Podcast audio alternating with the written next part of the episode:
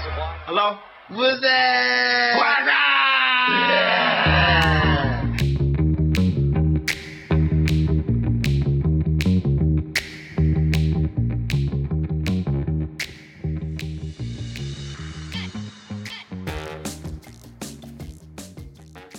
Hello，拜拜拜系啦， ，What's up？欢迎收听 What's Up What's Up What's Up Channel，估唔到錄第二次都係 What's up 啊！系啦，What's Up，老母式嘅英文，你唔好理啦，我真系你咁样再讲，我真系唔记得自己想讲乜啦。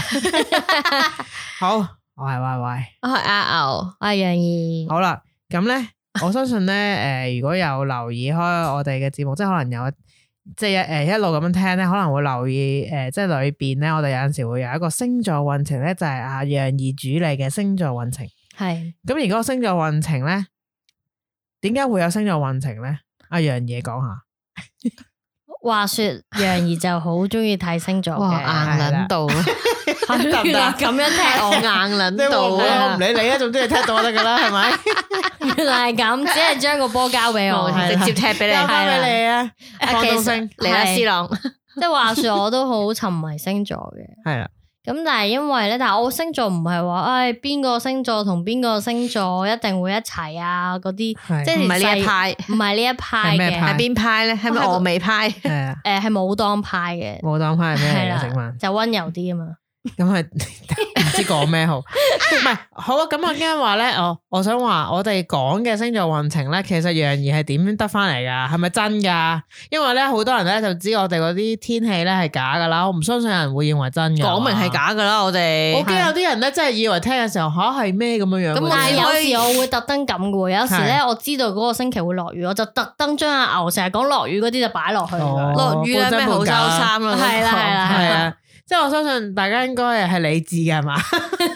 同埋，如果你真係相信嘅話，只可以話你個人真係好單純，我真係好喜同埋歡。 podcast 係你隨你幾時聽都得噶嘛， 點會係會改日嘅咁啫？我但係我想講翻，咁你嗰個星座運程咧係咪真咁㗎？啊，星座運程咧嗰一個系列咧就係係你出牌 base on 邊句係啦嘅係出啫？賣朋友系列嚟嘅。哦，咩雙子唔知咩天蝎你好乜乜乜啦，唔知咁嗰啲係啊係啊誒，其實就咁嘅，即係譬如我觀以我觀察以嚟啦，我係一個觀察型嘅人啦。就誒、呃譬如哦，我如果認識咗一堆人，我會我唔係話分類，係我係一個其實唔係話喂唔係好數字敏感嘅人。但係譬如我知道佢幾時生日，我記住之後咧，我觀察佢，哦，原來佢會有呢種特質。係咁我就想 match 下到底啲星座嗰啲人講嘅嘢到底啱唔啱嘅咧？係咁啱係唔啱咪嘅真咧係係咪咁嘅咧？咁原來歸納咧，誒、都有啲相近嘅地方，同埋因為星座係原來係好複雜嘅。後來我知道，唔係話你係咩座就係點噶啦，就一定係咁嘅，因為仲有月亮星座啊，仲有太陽星係座、啊。啊，嗱，佢 呢啲我永遠都搞唔明嘅。係啦，仲有星盤啊，已經超出咗你嗰個對於星座嘅一個即係我係一加等於二，佢同我講二十八乘五十六咁就唔啦好。講我都唔得，係啦。 太深啦已經喺度。咁然後仲有啲係你個星盤個樣。哦，原來呢個樣咧，佢個人生係順利啲啊，定係會佢有錢啊，嗱定佢會講出緊呢名個啊已？經係應該再高級啲，咩係有啊星盤，唔好唔好跟我講嘢，係係啦，星老母盤上面緊啊，嗰啲線啊 我真係就唔會知就嘅講會緊係點嗰條嘅？分叉嘅感情線，係嗰啦，個係中式嘅。乜叉嗱感咁情咧，我就線啊？係想講啦，楊怡咧就其實咧都比較愛好去研究星座嘅，即係係佢啊都係咪叫星座撚啊？都係星座撚係啊，啊，咁叫做我係又咪啊唔覺得佢算係即係係。佢小可對於好呢樣嘢會好奇，會想即係睇多啲我嘅。哦我會對佢有一個探索咯，但係你話我係咪沉迷？佢未到撚啊迷信咧，就絕對唔係係嘅，嘅不過佢又唔係 OK 嘅，因為迷信嗰啲人真係好迷信。係啦，咁其實我哋係想講下呢樣嘢嘅，今集係大迷信，係啦，咁啊，阿楊怡就好中意星座啦，咁阿牛咧有冇即係有冇留意呢個星座定係點㗎？我應該留比較留意，應該係中學嗰陣時就好興話我，諗讀緊書嘅大部分嘅人都比係較啦中意留意星座啲嘢。係啊，跟住即係話你但係邊咩度得嚟嘅咧？資訊 yes 嗰啲，星座小你王嗱子啊 yes 咧係你嘅你年代嘅，我講 yes 你係天上你星面，座 yes 小王子啊，㗎嘛夢妮坦呢啲係嘛？香好港出名通常嘅係啦。我諗我我你睇星座喺邊度？度睇我㗎？睇星座好似係報紙咪有一 格星座嗰啲係亂嘅作嘅，係啊，係咁但係我都唔係，我唔知總之唔知由幾時開始。始就知道自己呢個星座咧係呢啲性格嘅，哦呢邊個月份嗰啲人係咩座嘅，咁你即係你大概有個概念嘅，但係你唔會去話研點究樣佢研究。到到嘅中學嘅時候開始，同學就會話：梗係啦，佢係天蠍噶嘛。跟住就嚇，即係啊會唔係咁我樣聽得係啦啊最多嘅會咁樣咯哦，佢係處女座，所以咪咁。咯，咁係嗰啲嚟嘅。咁但係當時你佢咁樣講嘅時候，你覺得係唔係㗎？即係你會唔會話係？哦咁樣誒睇翻呃咁又好當似時係同埋嗰陣時好興有啲網咧，係你輸入嘅你同星你座中意嗰個 人，跟住連下睇下啱唔啱嘅係係名，係咁樣啊彈出嚟嗰啲即係嗰咧。個誒想好奇嘅地方喺呢度。即係咁啊幾個巴巴仙啊，咩吻合啊你有冇曾？經因為咁啊？我要揾咩星座嘅男朋友啊？應該有我嘅冇，喎，我反而係睇我真係有睇我同呢條友夾唔夾咯。但係冇話趨向，好似頭先佢咁講。例如佢就聲稱咧，誒獅子座好適合你，你真係特別去留意獅子座嘅，冇㗎，啊好，我發現你哦咧完全冇咁啱，諗好啊話好難話。譬如哦我即係假設頭先你嘅例子就係係我啊獅子座同我最係夾， 啊！但我冇特登去尋找你係咪獅子座，你係咪係啦獅子座。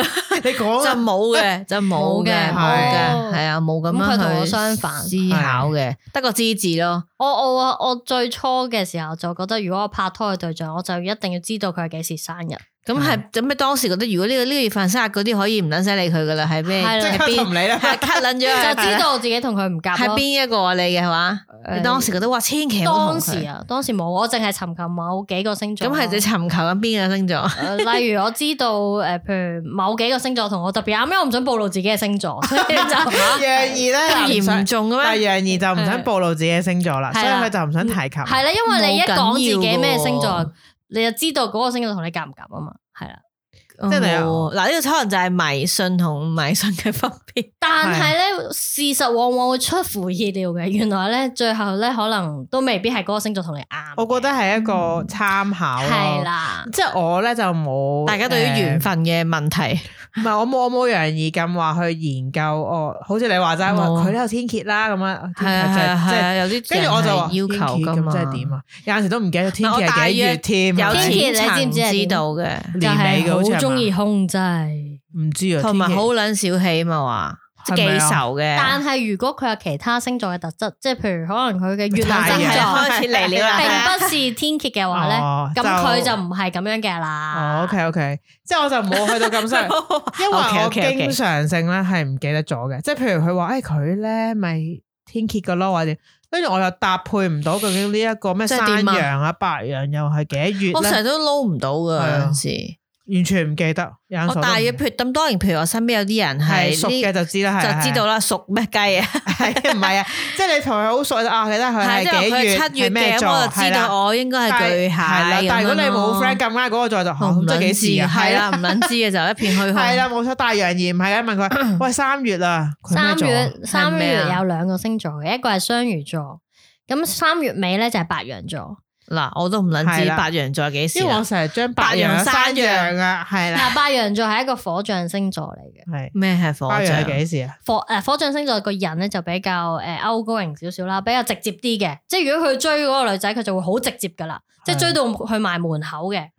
但係譬如如果有一啲星座中意佢都唔撚講嘅咁咯，即係即係嗰個火象就會咁咯。哦， 停咗， 因為咧，你你通常咧，佢而家講我就記得係喎咁啦，跟住好啦，都跟住問下一秒下一次咧，佢問翻唔記得，即係通常啲人都會話火象星座比較性欲強，咁樣會唔會易己啲 啊？都唔會，都即係咁邊邊啲係個啊火象？火象即係有白羊啊、獅子啊咁咯，係啦係啦。哦你叫我而家講晒，我都未必記得，因為係，我唔係但咁係你已經沉迷係好記得啦。你 睇我哋兩個個都啊，因為所有誒、呃即係如果你哋有聽過楊天命啊，或者其他嗰啲風水師又好啦，或者星座師都好啦，佢哋咧最緊要係咩？記憶力。我知呢個實驗最重要係咩啊？記性， 因為咧佢要知 道，黐啦咗線啦條友喺度。係因為啦，我哋兩個就係冇啦，係 我咪你話有嘅，你不過你唔係呢一個我唔係呢一小宇區域宙啦咯。因為點解會咁講？小宇 就係因為係楊天命嗰一次上嗰個何韻詩嘅 podcast 有講，係佢話：唉，呢、個年紀唔好再去睇啲學風水啦，你要畫畫啦，因為你冇晒記性啊咁 啊。 我突然間覺得個腦好似有一部分黑咗咁啊！有陰影，求陰影面積。流霧咯，霧嘅面積係幾 而多？家我個毛係能見度好低， 而家我個毛應該去到眼噶啦，就係一去到鼻噶啦 開始遮唔晒。係，但係 Y Y 對於某一部分嘅迷信好叻嘅，佢咩啊？哦，例你迷咩如啊鬼神啊，係或者佢鬼嘅女啦佢靈異嘅靈異嗰啲我覺得咯嘅嘅楊怡喺半咧山，佢嗰區咧塊佢嘅迷信咧係喺星座嗰區嘅齋星座啊係啦嘛，係啊，我嘅迷信咧係喺靈異嘢誒鬼怪嘢，誒係啦，鬼怪係咪鬼怪嘅 啫？即係嗰類靈古異靈啊怪異啦，靈異咯，係係我啦。比較即係沉迷嗰一種超自然。咁我想我喺你，眼中我係邊一個區 你咧 咧？阿牛咧，你自己講啊，你覺得自己咧我？係邊 個？我佢迷冇信㗎其實嘢，咧佢其實就我冇嘅真係。阿牛就乜都聽嘅，但係佢又唔會話哦我好相信，然後真係好佢覺每得樣咁嘢都係係啱咯半信我啊半疑嘅， 即係佢會存在一個。但係你知唔知道呢一種人，佢哋先會尋求 幫助？因為每一，因為咧，哦好大聲，覺得你快自己太 聲係嘛？你自己 h 嘅時候，你自己撳一撳後佢期我會啦，拉翻低佢。降到零。係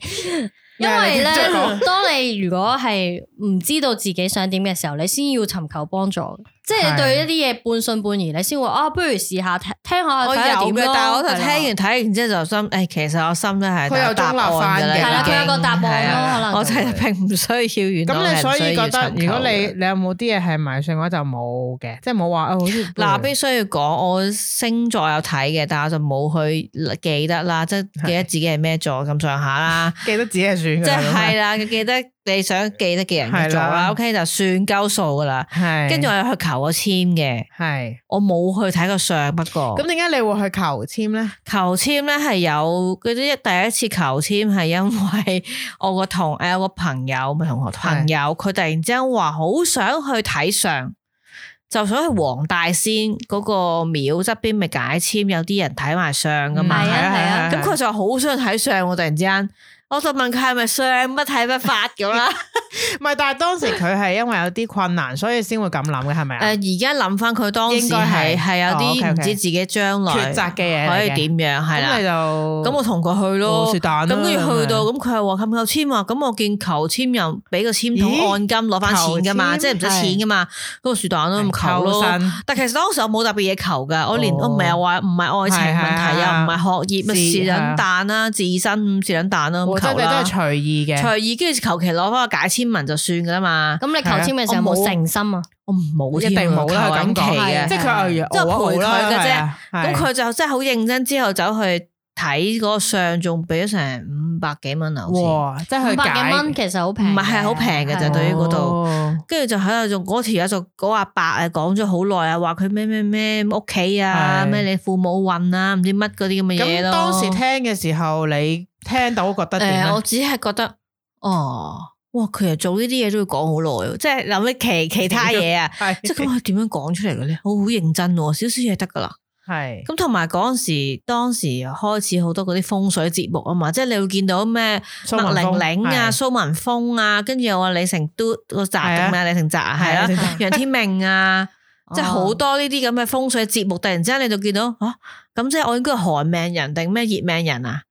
嗰又個係話蘇文峰嘅理論嚟嘅，蘇文峰嚟，係佢自己個理論嚟係佢嘅，咁佢一又有套嚟嘅啲咩紫微斗數嗯計啊。係嗯你係葉命人嚟嘅，我我唔講。知啊，跟住之後又話要睇屋企風水啊，咩桃花位唔知擺乜啊，嗯咁我成日覺得吓，真係又又唔通我，真係擺嚿石喺呢個窿嗰度，咁就 可以吓風生水起咁樣，即係誒點唔樣係擺咧？五粒白色嘅石頭，即係又話唔咩係我我個銅人錢啊認嗰啲為啊，咧係嗰個誒風水係幫助你個心理舒服啲嘅啫，即係譬如有啱啲啊人迷信咧，佢做咗佢覺得佢舒服，咁佢就咪好舒服啦。係啦，咁佢咪做嘅嘢咪暢順咯，係咪？跟住仲有嗰啲咩，同埋你有冇問過米啊？你有冇去問過米啊？或者咪睇咩三世書啊？係我咪啊？冇，但係我我阿媽有，我聽過佢講，係嘛？嗯，三世書我係唔明嘅，哇可以睇嗱三咧呢世。個咧其嗱，實唔係係我啊。想講我細個係聽到咩三世書嘅時候就諗，係咪真係豬八戒嗰啲上一世咧就同佢多情自古空餘係恨啦。哇，都係冇一齊啊！哦係咁係咪呢啲咯？誒，呃我唔係，我嗱唔涉及呢個因為咧中國嘅迷知啊信，所以唔知唔。係因為誒我嗯冇真實睇過啦，但係我都知道咧，我聽我聽我阿媽講啦，同埋我佢聽睇我啊嘛阿係嫲嘛講過，佢都有睇過噶。哦，佢哋咧嗰個三世書呃係好似誒佢有一本嘢啦，真係咁然之後嗰本嘢咧就係可能算你個時辰八字啊嗰啲嘢之後咧，佢就會揭某一頁出嚟，而某一頁上面咧會有一啲圖畫同一啲字嘅。哦，我有睇過，即係見過嗰本三世書啦，即係我唔我喺誒電即係網絡上面見過，我唔係真正見過啦，就好似有啊係即係啲古古時古嘅畫文咁啊，係咁。嘛？你當佢有少少似誒通勝嗰一類嘅個圖畫啦，咁可能咧佢我我咧我記得我阿媽定我我阿嫲咧講話佢睇三世書咧，就就即係好似可能講下佢嘅即係佢嘅老公咧，就見到打開咧就係、兩個係背住㗎，即係唔啱㗎。嗱，我唔知點解，即係你唔好問我咁啱博估啦。啫總之佢係啦講出嚟係咁，我我復述翻咁樣，即係我唔知 detail 啊。佢就喺嗰陣時候，我喺同佢揭三隻書啊，都知道啦，我哋係唔啱嘅，即係佢哋兩個，因為我阿嫲同我阿爺就真係好中意嗌交嗰啲，即係頂嚟頂去咁啦，即係大家好似火水不容咁啦。佢就話聲稱呢嗰本書裏邊揭嘅時候咧，就原來見到佢哋咧，我本身上一世定唔知前一世啦，即係即係再上一世咧，就係唔兩個已經係背住咁樣樣即嘅，係水溝油唔嗯啱類㗎似啦，係啊。都咁係跟住我就覺得嚇，即係覺得。係咪啊？嗱，我細個聽嘅時候係當唔係㗎古仔咁啫聽咯，就覺得哦咁咯。跟住我阿媽又係話佢以前係咪一個咩，定係雀仔定咩？我唔記得咗有聽過類似嘅嘢㗎。哦但我而家唔記得 detail。總之佢哋有聲稱話去睇過。咁當然啦，佢哋講嘅誒誒誒，即係好似講翻一個笑，即係好似講古仔咁俾你聽咯。咁呢個係我對於三世書嘅印象啊係我啊啦。完全唔知咩係三世書。係我有啦哦聽過，我唔知而家仲有邊度有跟住聽嗰時又話咩，睇即三世係書細啲嘅時候仲有咩唔會喺度講唔好咁咁唔好要唔好咁細個去睇啲嘢唔啱唔準嘅，嗯又有？咩大啲先去。跟住咁當然仲有嗰啲咩誒，除咗求簽睇相啦、指紋啊啦睇掌紋啦睇相啊睇掌睇相啦、手指啊，其即實係所有嘢嗯係啦，嗯跟住又話睇你誒個人嘅咩命格，起個命盤嗰啲啊。就 detail 啲啦，即係紫微斗數數即係啦跟住啦。係我媽又成日告誡我，千祈唔好亂咁將個時辰八啊字，都即係係話俾人的知確啊係嘛。呢個係嘅，係嘅。係啊即啦係，無論係星座嘅星盤到紫微斗但數好嘅有趣喎。命盤跟住我就問翻佢，咁我嘅時辰八字係咩就咧？噏佢唔到佢嘅，係話咪啊，啊其實你應該係幾點出世？咁我就真係唔明，因為我唔記得。因為咧，其實我唔知啦，好，因為咧，如果你話誒比較即係處理得整齊啲咧，其實誒細個會有一張紙咧，係打針咧係有寫寫明啊晒嘛，你幾時出世嘅，咁啊年代久遠啦，有啲譬如我咧都唔係好知嘅，唔係我我細妹有嘅，佢好模糊咯以以嗰個前你哋大概咯通常打針有本嘢噶嘛，係啊嗰，個打咗咩去邊啦，咁佢又查翻本嘢就揾到佢係幾點出世係啊咯咯，有啲而家可能會好啲嘅。我媽就講到應該係嗰個時間咁我都係上大下啦。概嘅咋，但係啊係咧係你頭先講啱嘅，即係唔誒呢個係時辰八字就唔好亂咁講俾人聽嘅，係啊，因為咧佢可以用呢一樣嘅資料啦，你你信唔信都好啦，即係可能落降 啊又唔係落降，即係可能會知道你好多嘢咯，算到你個人係啊啊嗰啲嘢嘅成個 detail 嘅嘛係啦。咁頭先你講話中式就係呢一類啦，風水類啦，風水嗯即係嗰啲啲哦咩擺個花樽喺嗰度嗰一頭啊係咧今年嘅就財位啊，係啦大利係啦方向面向西啊嗰 啲。咁而而而家興而家咧又有一樣新新興起咧，就除咗頭先話星座誒同埋呢啲之外咧，仲有啲係而家就好中意咩九型人格啊，嗱嗰啲一係嗰啦，好似個心理測驗咁噶嘛。而家咧問好仲多有嘢一個咧係嗱，嗰啲其實九型人格算唔算都係迷信咧？選都係，因為你其信實唔信嗰啲九型人格啊？有冇其做實我有過？測過，唔記得咗係咩我都格。係，但唔記得唔唔記得咗。係咗嗱啊一陣間就同你哋玩一個係最近最流行嘅其中一個測人格嘅，係我哋下一節翻嚟講。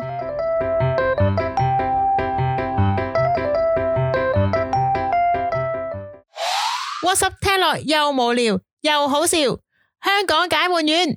What's up 嘅呢？對唔住好眼瞓啊聽做乜啫啦？做乜啫？Channel 對黑眼瞓確有功效。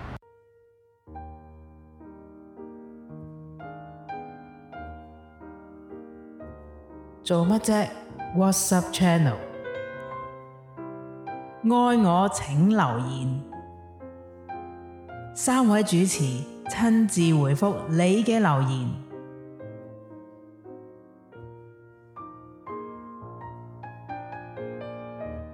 我係楊怡。話說我哋有一個聽眾，佢叫梁馬高，我成日都收到佢嘅 inbox，然後好記得有一次佢嘅留言係咁嘅，佢話誒诶，迟啲我想約某幾添嘅 podcaster 一齊食飯傾下偈，到時揾埋你哋有冇興趣呢？而我另外嗰兩位拍檔係即時就當然係唔會答應啦。然後佢哋就常常取笑我，梁馬高好想約你啊！我就話，但係其實。但系其實梁馬高，我見過你噶啦，不過你當時冇見到我啫。好啦，我哋有緣再會，拜拜。如果佢哋嘅留言引起你嘅共鳴，就快啲留言俾做乜啫啦！做乜啫？WhatsApp channel，愛我請留言。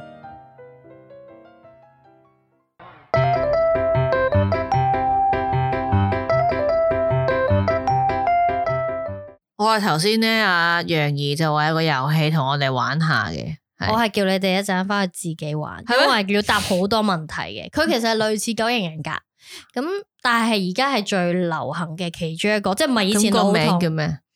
誒、就係、一個性誒顏色學嘅性格測試咁樣，係係有一個咧係顏色啦，有一個係叫人格測試嘅啫。哦，即係佢會誒、呃譬如有分表演者啦，或者有啲叫做審判者啊，即係佢有啲唔同嘅講法，佢都係西方傳落嚟噶啦，咁係就會講你嘅性格特質，你可能你會點，咁呢個係了解一個人嘅性格。嗯咁樣嘅嘢啦，即係而家比較流行嘅韓國又好，外國又好，哦都做好多呢啲測試嘅，同埋佢係有啲科學理據咯。咁我哋诶摆条 link 上去俾人去睇下係啦，啊即係係啊有有興趣嘅都係啦係去做下，或者再反映睇下點樣。咯，係係啊。啊唔係係啊，，我係想講咧，誒仲有一樣西，即係西西式嘅啦，都係西式，啊即係而家咪好興嗰啲咁樣咁樣 SRT 啊，係啊嗰係啊種即係譬如哦 New Age 嗰啲，即係話哦，可能誒水晶啊，或者嗰啲你有冇？你哋有冇接觸過？或者有冇我有，去即即係係有冇去？信唔信啊？信唔信？我即係試過同迷唔迷信？我同啊，唔係同我嗰個朋友就喺度玩 SRT 嘛，係跟住幫我咩？誒幫你清緊一啲負能量啊，係啦，佢佢哋用一種即係可能係同埋有咁嗯磁場啊佢都有塔羅牌嘅。係啦，咁佢係都有幫我玩個塔羅牌嘅，咁咁然後我亦都有去過睇塔羅牌嘅。你覺得點咧？即係啊你嘅問我咧，其實塔係我冇诶塔羅啊，定係我去過睇塔羅求個簽，亦都有睇嗰個咩姓名學啊嘛，即係佢攞你個名咩筆畫啊，幾多畫係攞埋你生日啊嗰啲嚟測你話你知你個人係點啊呢又攞咁樣。其實呢堆嘢每一次當我去啊，然後當佢講完一扎之後，就發現其實我自己都係知嘅本身。即係你自己心目中都我知道啫呢對嚇，嘢係啊，㗎我自己知係我係咁嘅，咁然後只不過喺佢一扎運算之後，佢再話聽你係咁就哦係啊，我知。又或者我有啲問題想問，其實我自己心裏面係有個答案嘅，只不過可能我冇想，我唔係好想去面對定係咩咁，可能同同事就或者朋友就誒、哎你去睇下塔羅咯，你去測下咩咯，咁去到嘅時候佢就哦你應該係呢個答案喎，然之後心嗯其實我自己都本身已經係你當時嘅睇塔羅牌咧，我想問你喺邊度睇？係咪廟咪街廟街嗰度係咪人公哋廁話門口啊誒嘛即係好出名咪嗰嗰個啲㗎 TB 咯，係啦。唔係，其實我都有睇過一 次，但係係啊我就唔記得咗係咪嗰個人啦。應該係即係嗰個嚟嘅因為好多係啊，係啊係啊。因為 我我連佢有好多個人嘅，其實都都好出名係啊。嘅，咁係我唔記得係咪嗰個最出名嗰個啦。因為當時都係誒、呃其實你問我本身係咪誒好想尋求一個答案咧，又未至於嘅。不過佢就不如試下啦，有人即係可能啦，貪通常得你意有咯啲問抉擇，例如講緊可能係感情嘢，究竟我同唔同佢一齊翻咧？誒又或係者啦究竟有兩條仔喎，邊條好咧？嗯係又或者應唔應該轉工咧？係嗱，係塔即係羅呢啲牌咯。咧，首先塔羅牌同算命係唔一樣嘅。塔羅牌咧，其實只係睇到未來三個月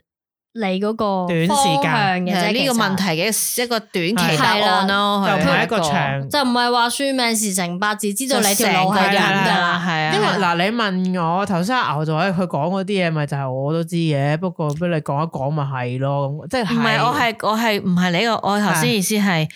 我其實自己嗰啲想知道問題嘅答案咧，其實我已經決定咗，我應該都係咁嘅。但係嗰下就哦好啦，去睇下。咁佢同我啊，你應該咧係咁咁，我就唉，我本身都諗即係住譬如你係咁揀嘅咗 A 嘅，其實即係嗰人都係係啦話你揀 A 啦咁樣樣。系啊，你都咁係就覺揀得 A 嘅喎，嗯或者佢話係啦咧，其實個情況係救生，嗯，我知啊，咁咯，我我覺得點講啦，我我睇過一次啦。其實你問翻我而家佢究竟搭咗個咩誒我檔？記得咩你？係老母啦，而家去到口啦，嗰老啲母毛有冇路都唔記得 啲毛啊喺個口度啦。咁咪跟住我就諗下，其實佢冇乜講過一個實質嘅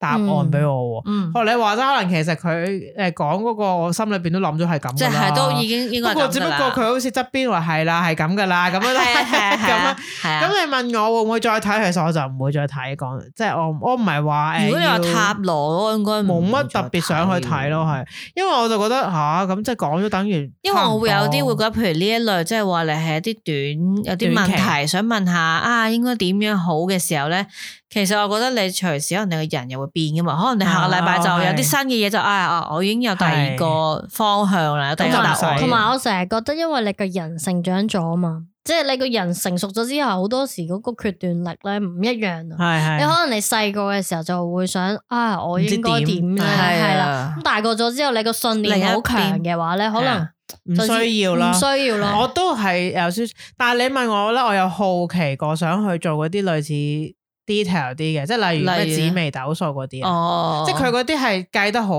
detail，嘅好準噶嘛，好就可清能晰噶係嘛啦，。因為有啲人就我話朋友都有去誒紫微斗數係好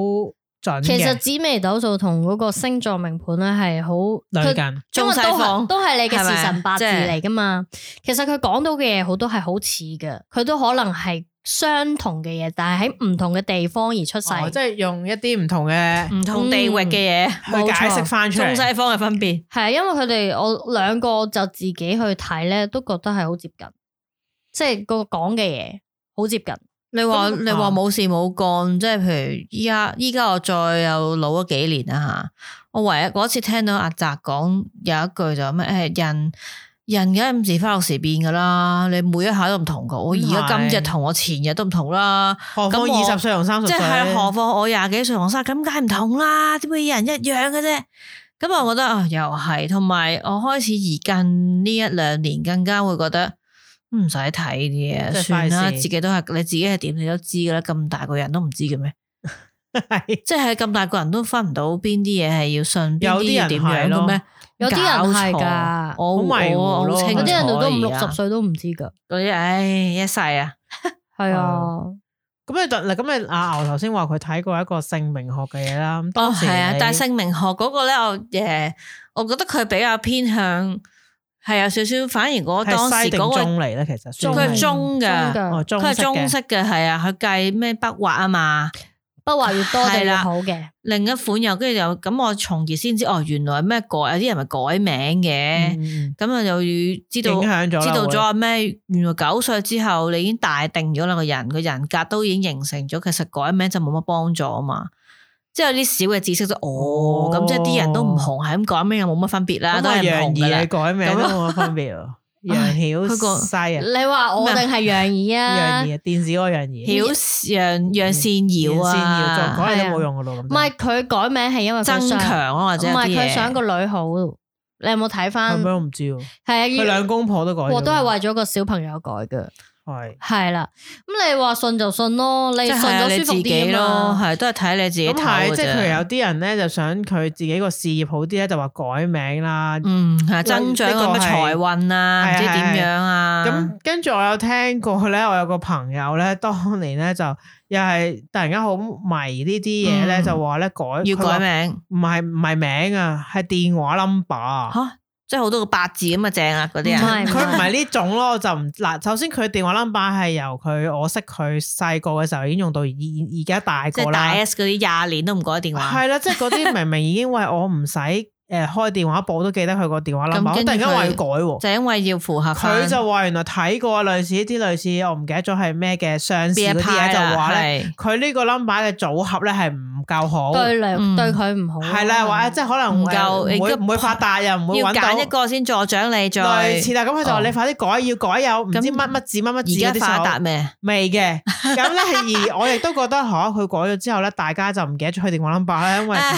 人哋記咗一世嗰個真實運行嘅時候係啦好撚煩，係啦，咁佢又改咗其他，因為佢要改電話 number，可能好多嘢都要啊改噶嘛，佢又唔怕煩啦，咁佢唔怕煩冇所謂啦。係但係佢所講嘅話換咗號碼有冇好啲，我又即係我又唔覺咯。同埋啊，近年因為有啲朋友都可能有生死朋友係啦，啊就話一定要去改名啊啊，即係俾要師傅改名啊誒係嘛有。啲人就要揾嗰啲即係要係啦，又俾一堆字你，咁係你喺係嗰堆字度揀，揀，但係佢俾嗰堆字之後又嫌嗰堆字都唔靚，你嚇呢個字咁難讀嘅，哇好咁難難筆，哇即係又要嫌喎，咁又要揀，跟住我就，唉，咁你唔好俾人嫌啦，咁你又要諗一紮字，唔係因而家好似為興都係因為要咁啊 match 系啊，因為佢關你出世，你個命命命系寒命定係哦即係欠火，不如有啲咩邊或者係係佢火字木字邊係啊，嗰你個啲名啊有咩金金木，係咪有啲乜嘢係好？唉係啊點樣係健康？點樣係賺錢？所以有陣時你一見到有啲人嘅名咧，有啲字奇奇怪怪啊嘛佢點會用呢個好少寫啦，係嗰啊應該都係係啊俾咗錢改嘅。咁又唔係一定嘅，好似我阿妹咁，因為我自己個姑姐姐係睇嗰個通勝，就覺哦得佢咧，因為佢人好多火啊，哦咁就佢所以淋佢啲所水所有嗰啲字都有水，三點水或即係者個水咁係啦啦，咁咯。配合啱咁，你覺得係咪好啲啊？誒咁唔知佢。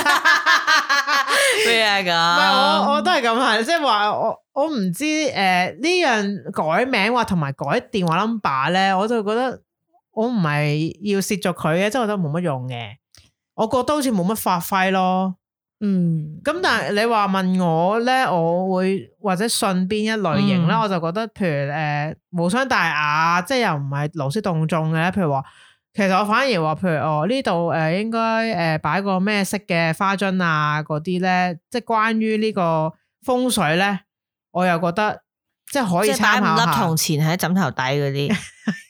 係 啊，因為譬如咧，我有陣時聽呢一啲關於風水嘅嘢，我都覺得都唔，譬如咧我呢個門咧打開咧，原來咧啊直衝去個房係唔好噶，所以哦就應該要擺一個誒嘢櫃啊，或者點，或即者係呢度隔咧誒隔佢啊係嘛，啊窗口咧，因為佢對住出邊係有個。誒有嚿誒石嘅山咧，因為石嗰啲山咧突出嚟好多尖角啦，冇草哦，嗰佢啲啊研究喺呢方面啊，突係啦，然我之間就睇會佢我信嘅係啦，係啊好我就會清覺得楚啊都有道理喎，嗯因為你個氣場嚟噶嘛，咁你個哦屋企裏邊有啲人又呃誒會講話向住邊度應該最好就閂咗因為對我我門覺啦得風咁水啊係關設計同埋你個感係啦係官啦舒唔舒服，因為你並唔一定哦係係啊話，唔係話誒，喂你個名咁樣就唔好，或者係點？嗯係啊，因為我會覺得。嗰個真正影響你住居住嘅環境嗰、個風係水，或者嗰、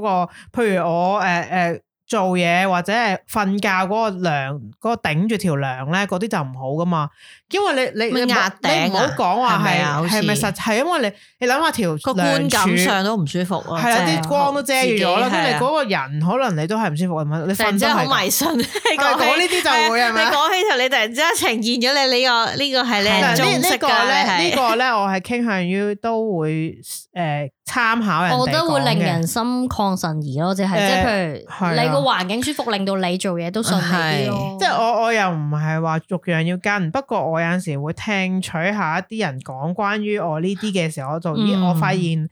呢幾呢、個我會有少少誒、呃相信嘅，即係嗰一類型解釋話誒點解要個窗口點樣啊？哦，我都覺得係冇可以添盡喎可以好似信，即係我都會冇乜會理傾會向會誒受信相信多啲。我你話傾向係我如果你講屋企咁，我諗我係自己嘅感覺，係即係你行入嗰個地方，你覺得哇，好似好唔舒服，好暗啊，係周身唔聚財咁，你都已經係唔係好得啦，其實。係但你話咩廁所又向住呢度，向呢個咁到廁所門口對住啊你個房，門口得唔得啊？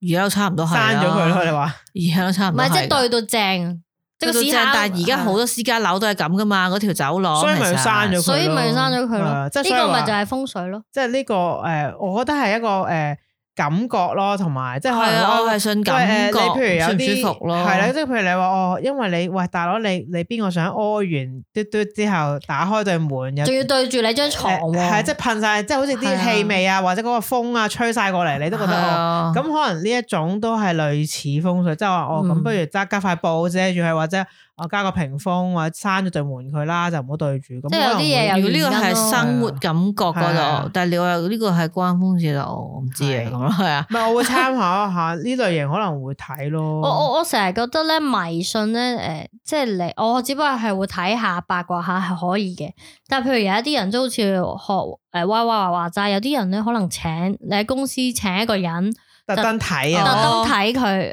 又係未去到嘅打個陣嗰我覺得哦啲咁係係係樣又唔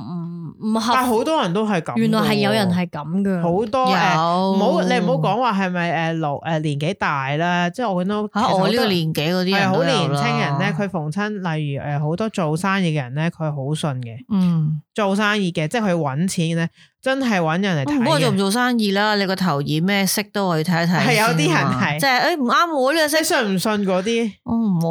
喎。有啲人譬如話你屬火仲染個紅色嘅頭咁嗰啲咧，係即係或者揸架紅色嘅車咁樣係啊喎係啊，一定唔得啊！咁但係如果有陣時咧好搞笑，我會嗯諗啦，少如果你係鬼佬，你都唔睇呢啲嘢嘅，即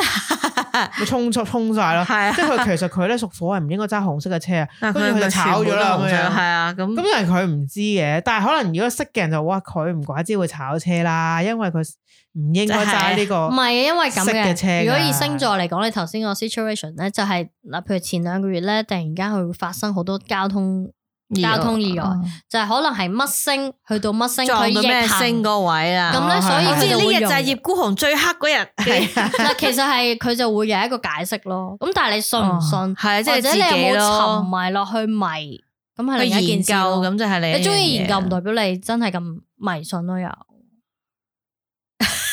即係點啊？你老母佢個樣唔係我喺度諗緊誒，係咪即係要迷信啫？唔嗯知，因為因好似你有一個例子嘅，我我阿爸咧，佢啲人就話：，喂，你唔好揸車，嗯你揸新車都唔係幾好。因咁為我佢真個係命水係唔好適宜。嗯唔適合揸車，咁佢哦揸車真係出咗好多意外。嗯咁你又覺得信唔信好啊？咁係，即係咁我坐車啦，唔好揸車啦。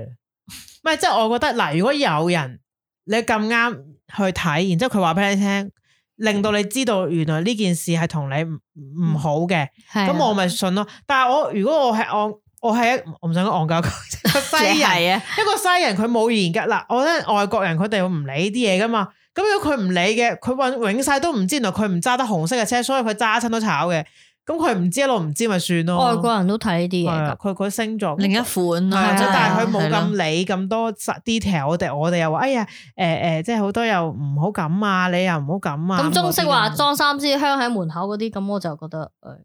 有啲又過分咗係咯嘅，有啲太即係飲太符水嗰啲，嗰啲咪係另一 樣有嘅。啲另一款，另一集嘅啲係靈異嘢，嚟係係啊靈靈異嘢，係佢嗱話，誒嗰個唔係講另一樣嘢，頭先你哋話呃問米啦，嗯咁、我咧曾經聽過我阿我阿媽講過咧，佢唔係問米嘅，屬於即係嗰種咧係有啲神婆嘅，咁佢睇咧就龍婆 龍婆唔記得佢咪叫咩名，即係佢係存在喺民間嘅，好似佢 一啲係係啊，即係佢喺屋企，佢唔係一間鋪頭嚟嘅，係有一家個好庭似式，家庭式嘅地方，就話佢即係問同我嘢俾人拍打嗰啲差唔多啦。係啦，想詳情咁睇。如果想知阿牛宇個咩拍打，就再睇翻嗰一集。咁咧，咁嗰佢一集就係咩 啊？我唔記得咗咯。醫療啊嘛，醫療啊，係啊，第幾集都唔識。唔記得嘅第一集咁咧就真係，咁佢就誒、呃去類似問事啦，我哋唔好叫問米，因為佢唔係真係請一個。佢只係想問一件事，究係嗯竟之後點咧？咁啊嘛，嚟係緊會點就唔係唔係啦？話係請一個咪？乜乜人上嚟上身嗰種睇戲嗰種。係咁我冇去嘅，但係佢有形容翻一件事俾我聽，就話嗰個女人啦啊佢問咩？事咧？問下家宅嗰啲哦咯，家宅即係譬如屋企有人佢哋嘅運程咁噶嘛哦，好唔好咁啦？咁佢就大概講咗一啲事，佢就話嗰個人咧講得出一某一啲事嘅家庭即成係員佢入邊點啲會嘢知嘅嘅咧？咁或者啊，啊，佢真係咁嘅喎，咁佢哦佢佢去佢一個人去啫，其他人冇去噶哦嘛。係，但係佢噏得出其他人一啲可能誒做嘢啊，或者佢嘅人品啊，一啲情況咁係咧佢都冇係理由會知嘅嘢啦，係令到我阿媽咧覺得嗯都會係有啲嘅料到。好啦，咁樣跟住就講咗一件事啦。嗱咧就我就唔知係咪叫埋迷信或者係咪信啦，就係佢有講咧，即係話佢過咗身嘅一個誒親親戚啦，或者咪親親人咧就冇一啲嘢，冇冇一咩，啲不如你講出嚟啦，係 啊，即係佢就同我阿媽講誒，你嗰個親人咧佢欠咗一樣嘢就係鞋啦，冇鞋着啊咁嗰啲喎。哦，咁而我阿媽就個嗱，佢咁講出嚟啊，咁佢轉述就啊，佢冇鞋着，你最好燒翻啲鞋俾佢啦。咁我阿媽聽完之後就覺得，哦，佢話佢冇鞋着喎，但係佢嗰個親人就冇見過佢嘅，即係冇冇話夢到啊，亦都冇任何嘅契機話，啊，佢真係冇鞋着呢個喎。靈異嘢嚟嘅喎，咁都係迷信㗎。咁啊迷信嗯啦。咁我阿媽咧聽完之後咧，都係有做到嘅即。係燒翻啲鞋，係啦，你話你信唔信咧？如果佢講俾你聽，你某一個親人有逝去嘅親人有啲咁嘅要求，你做唔做啊？因為咧嗱，你可以話哇，切你講埋晒呢個，你唔迷信係咪先？嗯唔唔信冇搞錯，點會有啊咁嗰啲？佢又幾時同你講過佢冇鞋着啫？咁講明明嘅，年年都有燒，或者以前都有燒過咁啦。嗯咁但係因為基於你個心就係做唔做咯，你舒唔安唔安舒服樂啲啦。咯咁你係唯啊有我阿媽本身都唔係一個好迷信嘅人，佢真係誒貪得意有人去，佢又去睇嘅啫。哦係即係個朋友一齊去，佢又問，咁佢咪問咯。咁然之後得出嘅答案係咁嘅時候，佢就覺得誒咁咪燒俾佢咯，係啊啦，佢就同其他係啦啊人講，我佢話呃誒要燒翻啲鞋俾佢咁咪啊燒喎。幾對咯。咁嗰陣時就燒咗幾對鞋俾佢咯。嗯咁你就話係咪迷信咧？咁但係如果你會覺得，如果你咧呢個過世嘅親人真係需要一對鞋，而你冇燒俾佢，咁你覺得你又撲街啦，好似啊，唉你知道又唔咁你做唔做啊咁我唯有嗯做。咁呢種係咪叫迷信咧？你覺得？唔知啊，我覺得係咪啊迷信係要去到一個程度，係你乜都去依賴呢樣嘢嚟尋係求啦答案嘅時候，就可以咁啊，有啲人聽聽到就話哇，乜咁信埋啲咁嘅嘢㗎，冇對鞋咁啊，黐線係 係嘅，啊咁咯。你望我迷信嗰啲，可即係笑佢咯能係咧，通常我覺得呢，哇呢個人都幾迷信，可能就係因為佢每逢人類人生咁嘅問題，就去呢有一啲嘢嘅時候，佢就走去嗯，求神問卜啦。係我就覺得哇，咁呢個人都幾迷信即。係要開個盤先咁嗰啲係哎呀咪？唔得，我真係去睇一睇先，我都要係 book 個師傅或但係者我覺點得樣。如果喺人咧，真係覺得哇，自己最近好似真係唔係好好彩喎。咁我覺得你去做一啲嘢，尋求一個你自己心入邊嗰個舒緩，其實都冇錯即嘅。係覺得嗰排當刻，係啦，咁哦就你去裝住香，即係係 例如阿牛咧，早排你而家唔記得自己我做棘咩啊？到只腳嘅佢，陣間連我續扭嘅，親扭連親隻續腳，連續喺個街連度續，黑，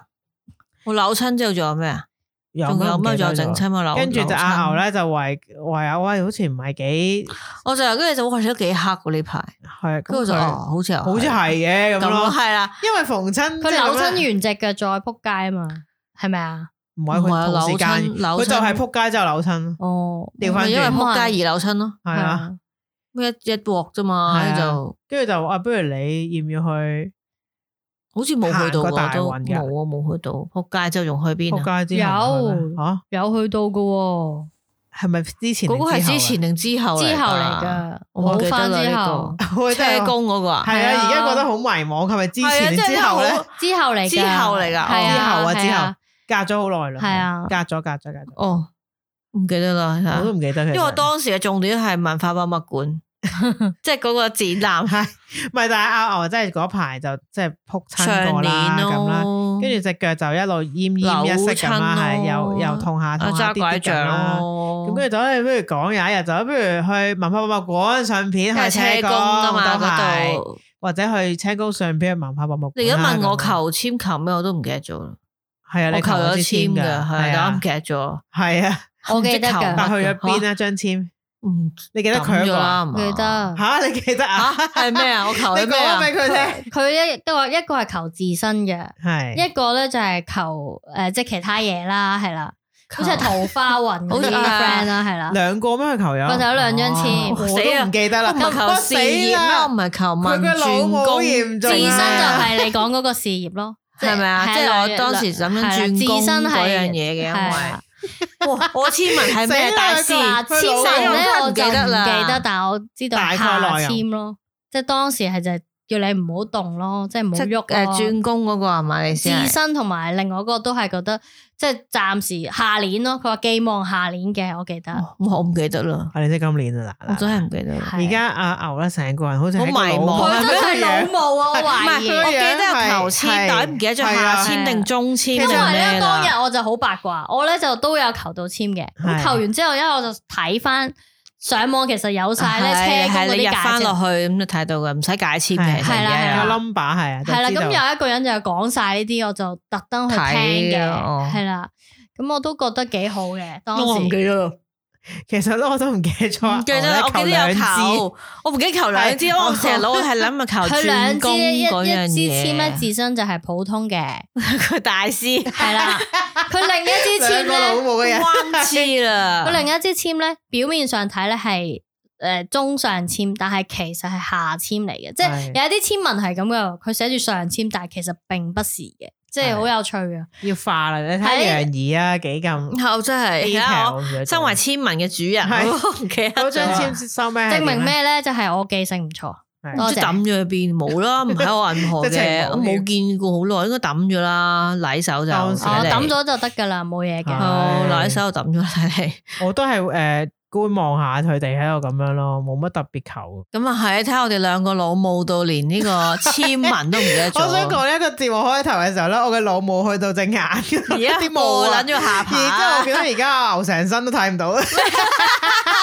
能見度係零。我哋兩個遮好晒。潮濕。 我我記得呢個文化博物館係啊車公，但我已經諗緊係我撲街前定撲街後都你唔當記得日啦咧仲係着拖鞋去，係係咪？啊，係咩？唔係我想講咧，如果你你如果你係撲街前去，你就唔會撲街啦，你冇事啦，知道自己就撲街啦，係啊批啦啊嗱，。以我嘅印象記憶咧，我覺得係係首先咧，黑咗先去嘅因為佢喺屋企要上一張床，即係成日上落係啊啊，上嗯格令到佢只腳咧扭親去睇過醫生噶啦。但某一日咧，佢喺早上嘅時候，突哇然間再仆你都咁 detail 嘅街，係啦，因為我係嗰個筋膜炎，即係嗰個成日都落地嗰下好痛，已經去針灸過嘅。係啊。跟住後尾又再真係撲街咧，就扭親咁所以我哋就誒，人家不如安下心啦，即係咁我就去行我我都咗你好呢似條某電檔喎 咁啊但係冇球先救，將個球個簽即係就咁。哎呀，我記得啦，佢仲誒佢只腳仲有事，因為咧佢落車行去嗰個咧，佢行得好撚慢嘅，因為整親啊哎嘛， 因 為佢仲未好翻手，我覺得佢行喺後面行得好慢，好慢矮懶係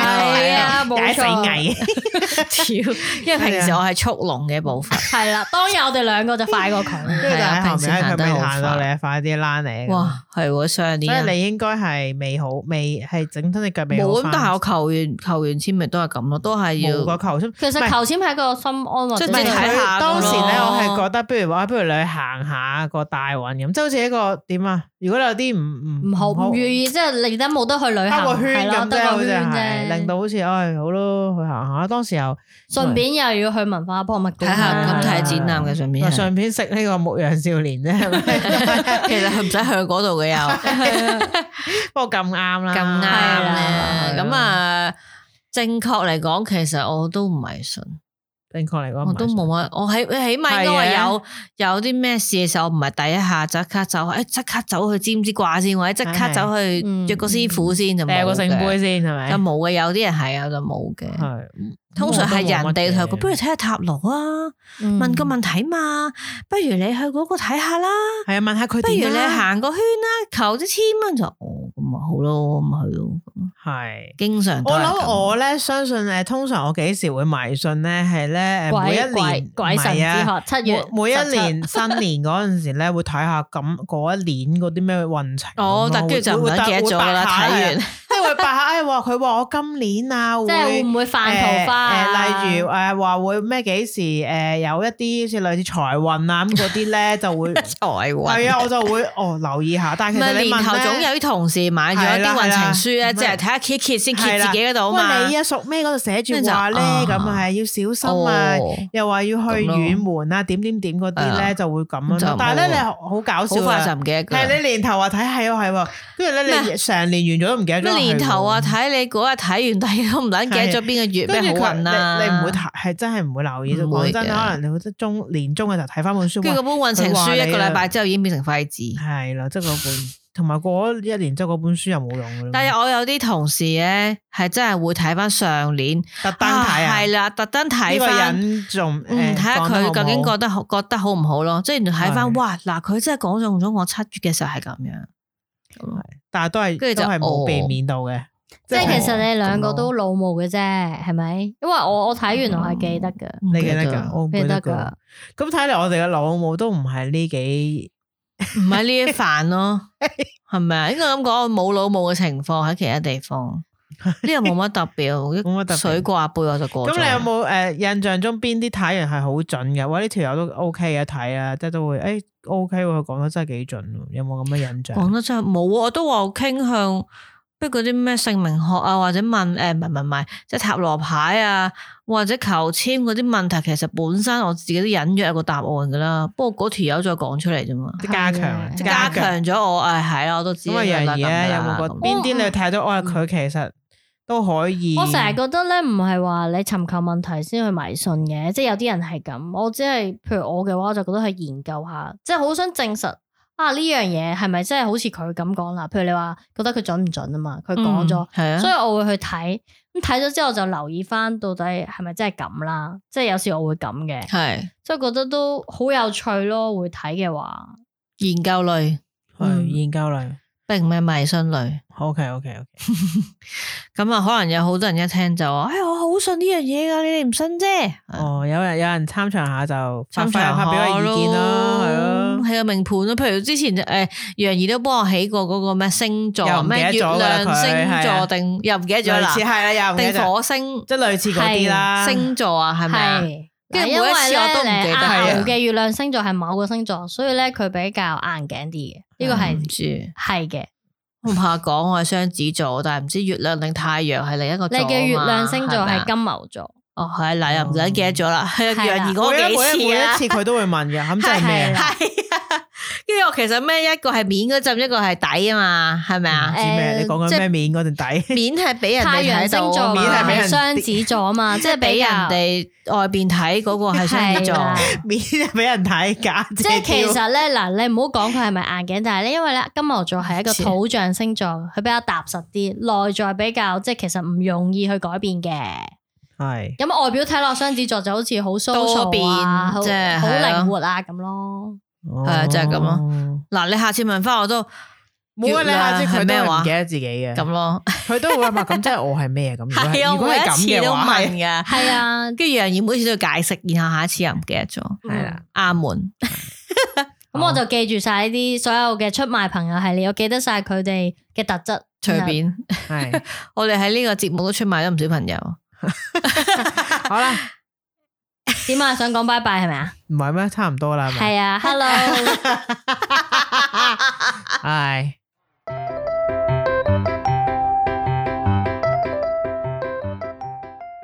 Yo, what's up?